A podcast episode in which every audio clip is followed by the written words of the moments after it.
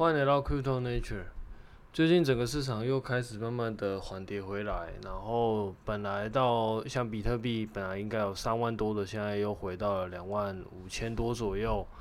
然后其实各大币都一样啦，几乎每一个币都一直往下跌，只有少数几个币看起来有撑在那边。但是这一些币为什么会撑在那边？其实我到目前为止也看不太看不太明白。基本上这一次我自己持有的。就是吃这个回档，但是有一些币其实也还好啦，它并没有真的吐得很深。比如说今年的涨幅都吐掉，因为看起来比特币在年初的时候应该还在一万六千多，它现在在两万五，所以其实呃有一些币其实还是就如果从一整年来看的话，其实还是算是一个有撑的状态了，所以我倒没有很担心，只是说当然你假设你在呃。六七月、七八月，你有在高档有加码的话，那、啊、当然，如果你直接买在这个地方的话，当然一定是不是很舒服啦。可是如果你呃是一路买上来的话，其实当然你也你也不是很舒服啦，你的成本就明显被拉高了嘛。那你可能在呃六七月某一些币的的部位，现在应该都是属于一个比较属于赔钱的状态了。那整体来看，账面上大概就是获利可能就回吐一些。那以我自己来说的话，我会把它视为你长期持有的时候一定会遇到的状况啊，因为你有涨，假设你就是在中途之间你还要做一些加码动作的话，你势必就一定会遇到这样的状况。这时候大家就只能就是默默的扛过去了。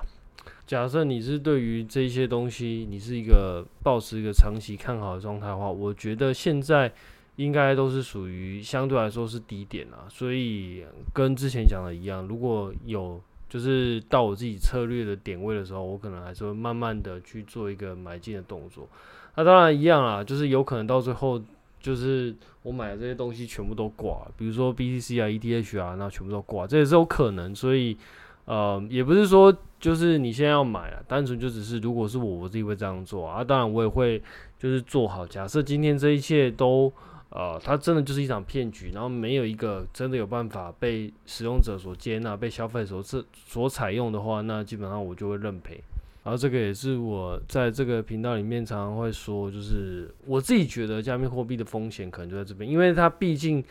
还没有被大众所接受。那既然没有被大众所接受的话，呃，它暂时就不太可能有一个呃大量的资金灌进来，然后有一个收益。就比如说，像我们一般在开公司的时候，你都会有一些财务报表嘛，你可能会有一些成本，那你可能会有一些收益，你可能会有营收，你可能会有利润。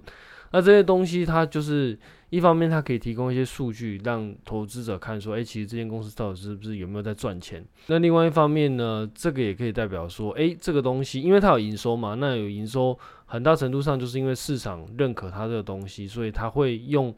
呃，消费者会用他的钱去。直接或间接的去购买它的服务，比如说 AWS，它可能提供那个伺服器的服务，那你当然不会是直接购买到它，但是所有使用 AWS 服务的这些公司，比如说像呃一些 application 的公司，它假设伺服器架在 AWS 里面，那你使用这些 APP 的话，你等于是间接的在啊、对于 AWS 的服务进行一个买单呐、所以，呃，这样子的东西，我觉得它都是一个表现，说，诶，其实使用者是接受这样子的商业模式，或者说这样子的商业模式在市场上是可以生存下来的。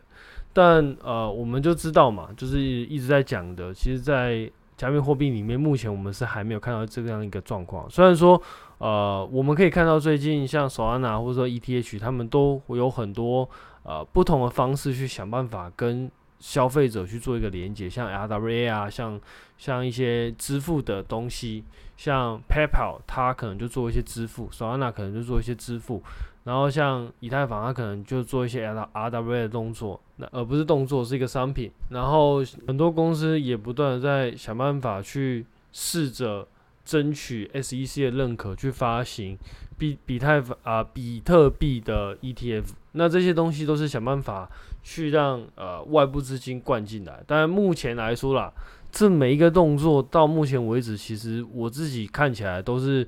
呃不能说失败，但是就是还在一个发展的阶段。那整体而言，就是整个市场就是一滩死水。至少我目前自己的观察下来了，没有什么外部的资金，没有什么大量外部资金。所以假设今天没有大量外部资金的话，你看一一拉到上面，然后就就就下来。所以整个状况看起来就是会比较呃会比较辛苦一点，整个币圈应该都会比较辛苦一点。那这是没有办法的事情。我也不是说就它就一定会失败，只是说我们就是要慢慢的去等，然后等到呃市场要么是接受啊，要么就是不接受，可能会就是市场就会觉得这东西可能就是呃没有没没它没有一个真正的产值，然后消费者不想要使用，然后到最后可能这东西会失败，又或者是说假设有一些应用，然后它用这样子的服务，那确实是可以对使用者带来解决，或者说。对使用者带来一些好处，又或者是解决使用者一些问题的话，那我觉得目前我们在呃加密货币做这些东西，可能就会有一它的意义。但是我们就是要慢慢的在看呐。那现在大概就是你如果在币圈，如果你有部位的话，那可能就是一个比较难受的时期啦，因为你会看到好像说，也不能说所有东西都在涨啦，但是至少。台美股今年的表现其实应该都算是还不错的。嗯，更正，假设你今天有买到大盘，然后或者是说你有买到 AI 相关的类股的话，那我觉得你的表现应该是很不错。啊，如果没有的话，可能就会比较辛苦一点。啊，所以。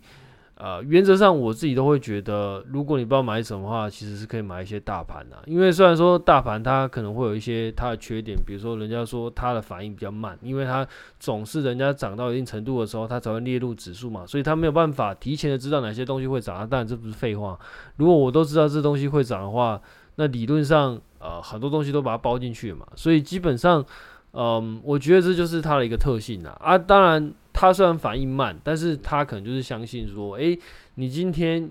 你这间公司挤到这个市值了，那你可能就比较，或者说比较有可能，你可以用到这些赚来的钱，然后继续扩大优势，那进而留在更上面。那也就是说，你赚钱的可能就会越赚钱，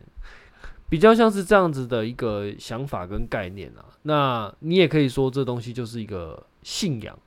啊，我觉得这个就是看见仁见智的，有些人喜欢嘛，那有些人觉得可能这东西不好啊，反正就是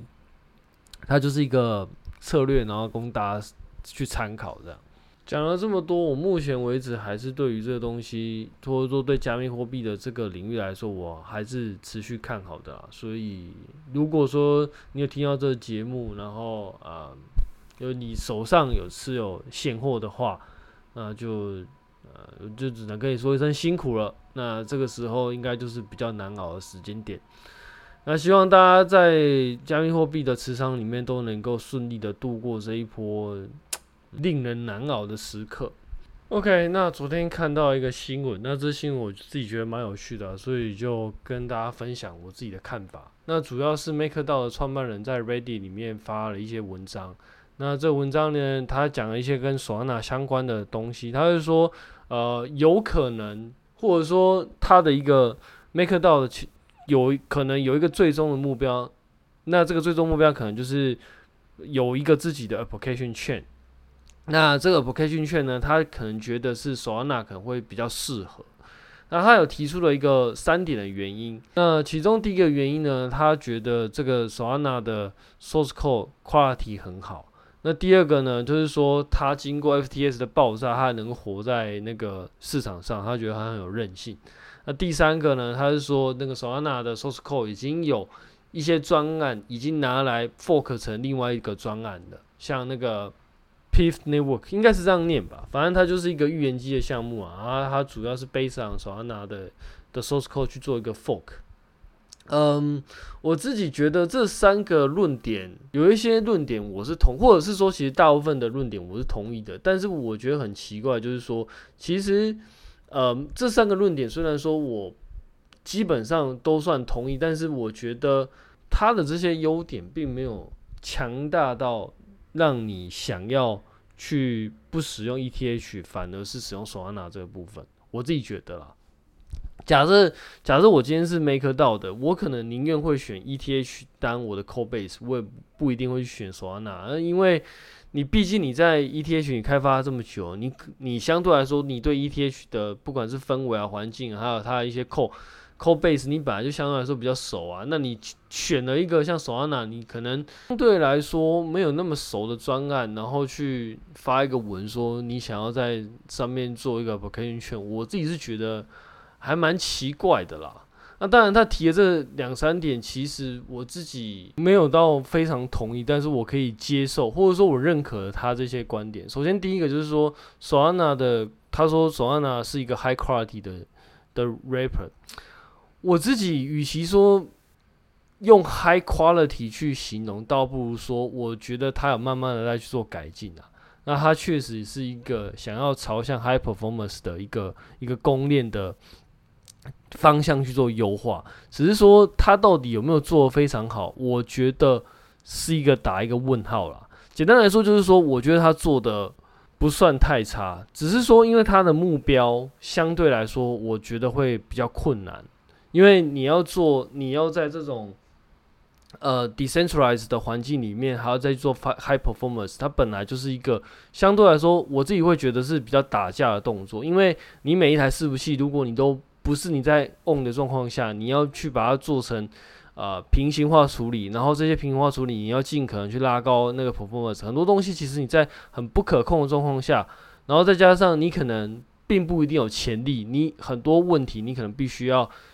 也不是说平行化这件东西没有潜力，而是说。在 decentralized 的 service 里面，你还要再做平行化，你遇到这个场景可能是在之前相对来说比较少遇到的。至少就我自己的理解是这个样子啊。因为像不管是 apple cay 那个 ETH 的 chain，或者说 Cosmos 的 chain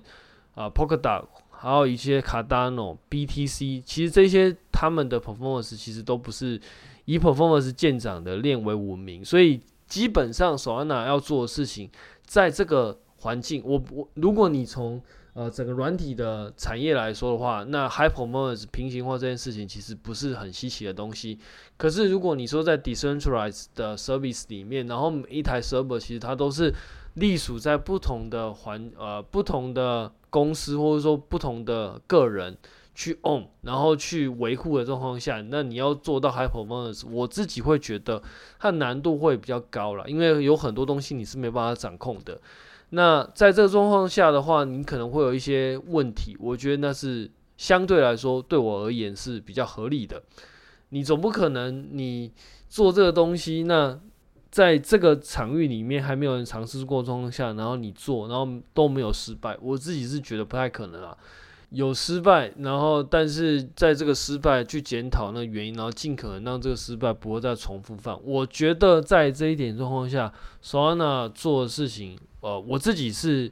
可以接受啦。那也就是说，其实他第一个观点，我自己会认同度的话，我自己如果来评分的话，我觉得大概打个五十到六十趴左右啦，也不算完全认同，但至少我觉得我应该是站在一个比较正面的的那个观点去看待这件事情。那呃，第二点的话，我自己觉得呃，也不能说完全同意啦，大概也是五六十 percent 啊。为什么？因为其实我并不认为索安娜目前是有，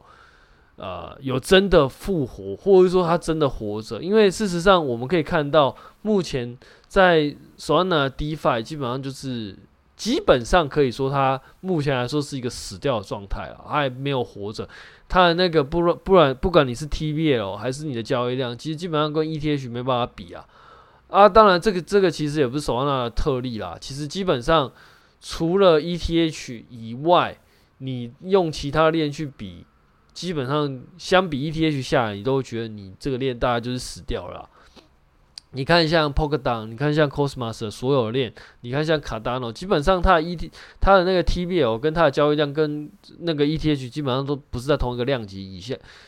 可以比较的。尤其是如果你去看到。呃，在那个 ETH 上面，TVL 前几名，像 MakerDAO 啊，或者说像一些其他的状况，你看它那那个锁仓量都是用 B 点来算的。那其他的，你像 Solana，那最高可能也就是几个 Million 而已。就印象中了，我没有去查，就是应该说，我上次查已经是有一段时间，但我自己的印象中应该是几 Million 而已，就根本不是同一个量级的锁仓量啊。所以我并不觉得它有。他还活着，他只是暂时可能没有死，也就是说，他可能苟延残喘了，应该这样说啦，就是还没有死透，那留了一线生机，但是这一线生机到底是不是能够成为复活关键？哎，我自己也没有什么把握，至少只能说他目前有在开发，那有可能有机会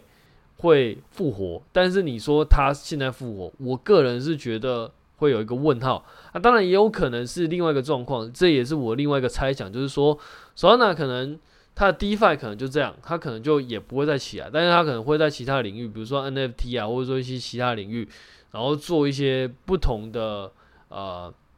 不同的发展跟不同的贡献啊，我觉得这个是相对来说比较可能，因为我自己会觉得，你今天要玩 DeFi。假设在 ETH 现在可能手续费，假设你是用 L2，那手续费慢慢往下降的状况下，或许我我讲或许，或许你是没有那个动机再回到像 Solana 的这这种链上，因为可能呃，因为你在做 DeFi，你可能宁愿用稍稍微高一点的手续费，但是你希望能够找到一个更呃品质更好、那安全性更高的链，然后去把你的钱锁在里面。我自己是这么觉得啦，有可能会往这方向发展。那如果是往这方向发展的话，其实目前来说，你新开的什么链，基本上都很难打得过 ETH，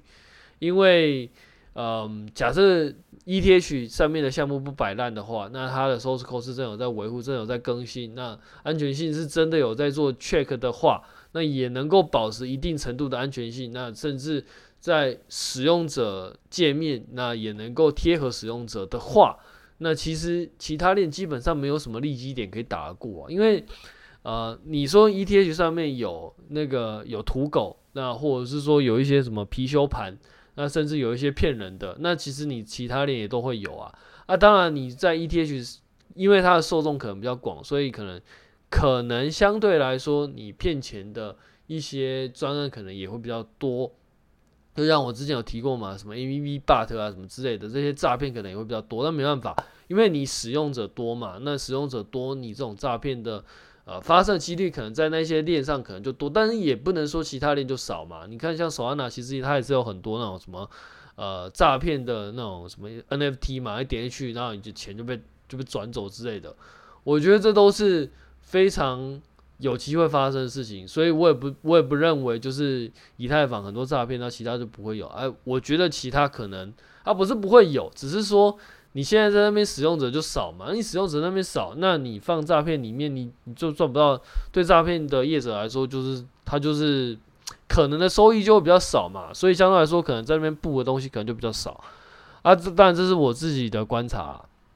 所以这样看下来，其实。呃，是真的有可能。假设在刚刚讲的那个状况下的话，那其他链可能在 DeFi 就很难打赢 ETH，尤其是在 E ETH 的 L2 它手续费慢慢的调降的状况下，我觉得要打赢的机会，我觉得会更难了。因为你今天你的手续费降到一定程度的话，其实对大部分人来说，可能就真的没差了。比如说，比如说，你今天假设你有手续费有办法压到呃。零点五个 USD 好了，你一次可能就要零点五个 USD。那你零点五的 USD 跟零点零零五的 USD，其实对大部分人来说，我觉得应该没什么差啦。因为呃，它可能都是十几块嘛。那就就就像你今天你去买一个服务，那你这个服务可能比如说，嗯呃，呃，怎么说？你比如说你去银行办一个服务，那这手续费十块。就比如说转账好了，你转账，比如说你转十万块，那他手续费抽十块，跟你转账十万，那手续费抽一块。其实对大部分人来说，这两个的级距其实是差不多的，但他一定有一些特不同的策略，他很吃这种，就是很吃这种手续费的问题啦，就是那种做很小 tick 的，他可能会在乎。你的那个手续费是千分之一还是万分之一？当然这一定是有啦。可是对大部分人来说，你不是做那种那么小波动的，你或者说你在意的不是那么小波动状况下，你扣十块跟扣一块，其实我觉得差别可能就不大啦。因为你十万块，你的损益比你你假设抓个一趴，可能就是呃一千块。那你这一千块，它就是一个波动嘛。你你你就是一个波动嘛。那啊、呃，应该说你十块跟一块基本上就是它波动一个瞬间而已。对大部分人来说，其实我觉得这两个应该都是可以接受。所以假设今天以太坊它的在 L2 的手续费它真的压到一个极致，可能压到可能少一个 USD 的话，我觉得在很多状况下可能就差别不是那么大了。甚至如果你压到呃零点五个或零点四个，我觉得呃你后来的链，你是要说你的什么手续费有多低，我觉得它的呃吸引力可能就会会比较小。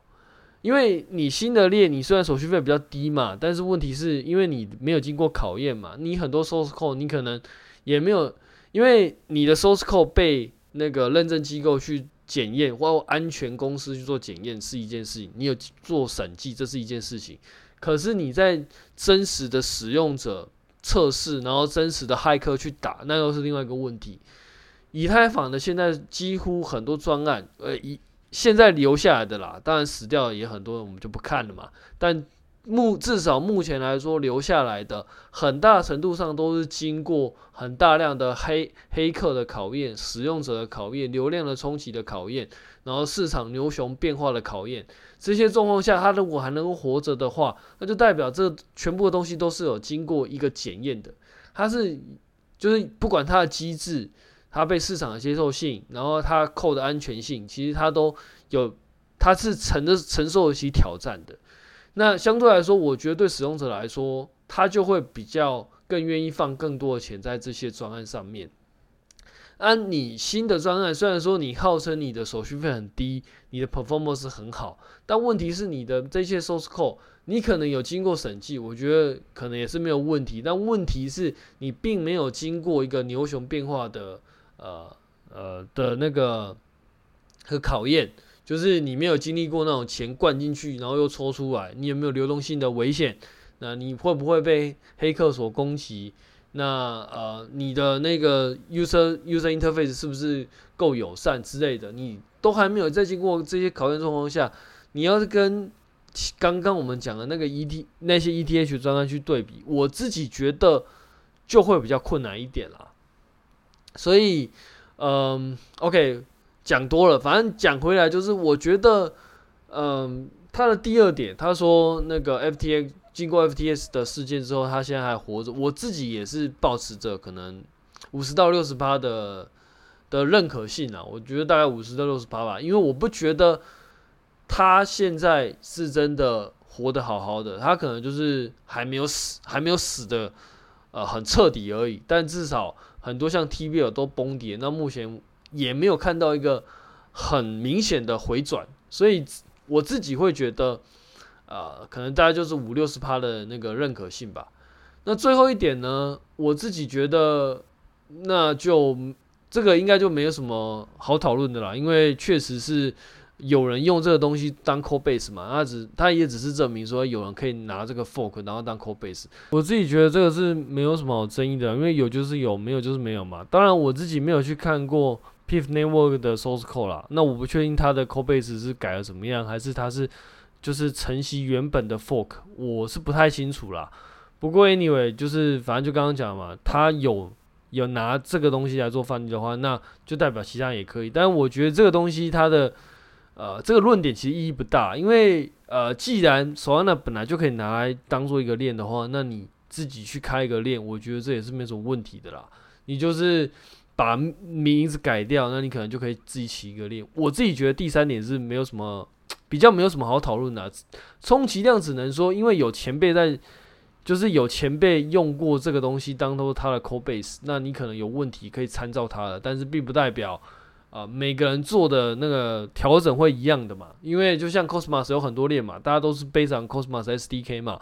可是你看每一个链，它自己实做的一些设施其实都不太一样，所以你也不能说就是别人遇到问题，那呃你一定会遇到。啊，反过来说，你遇到问题，别人也不不见得了解嘛。所以我觉得它就是 没有什么太多的可讨论性啊。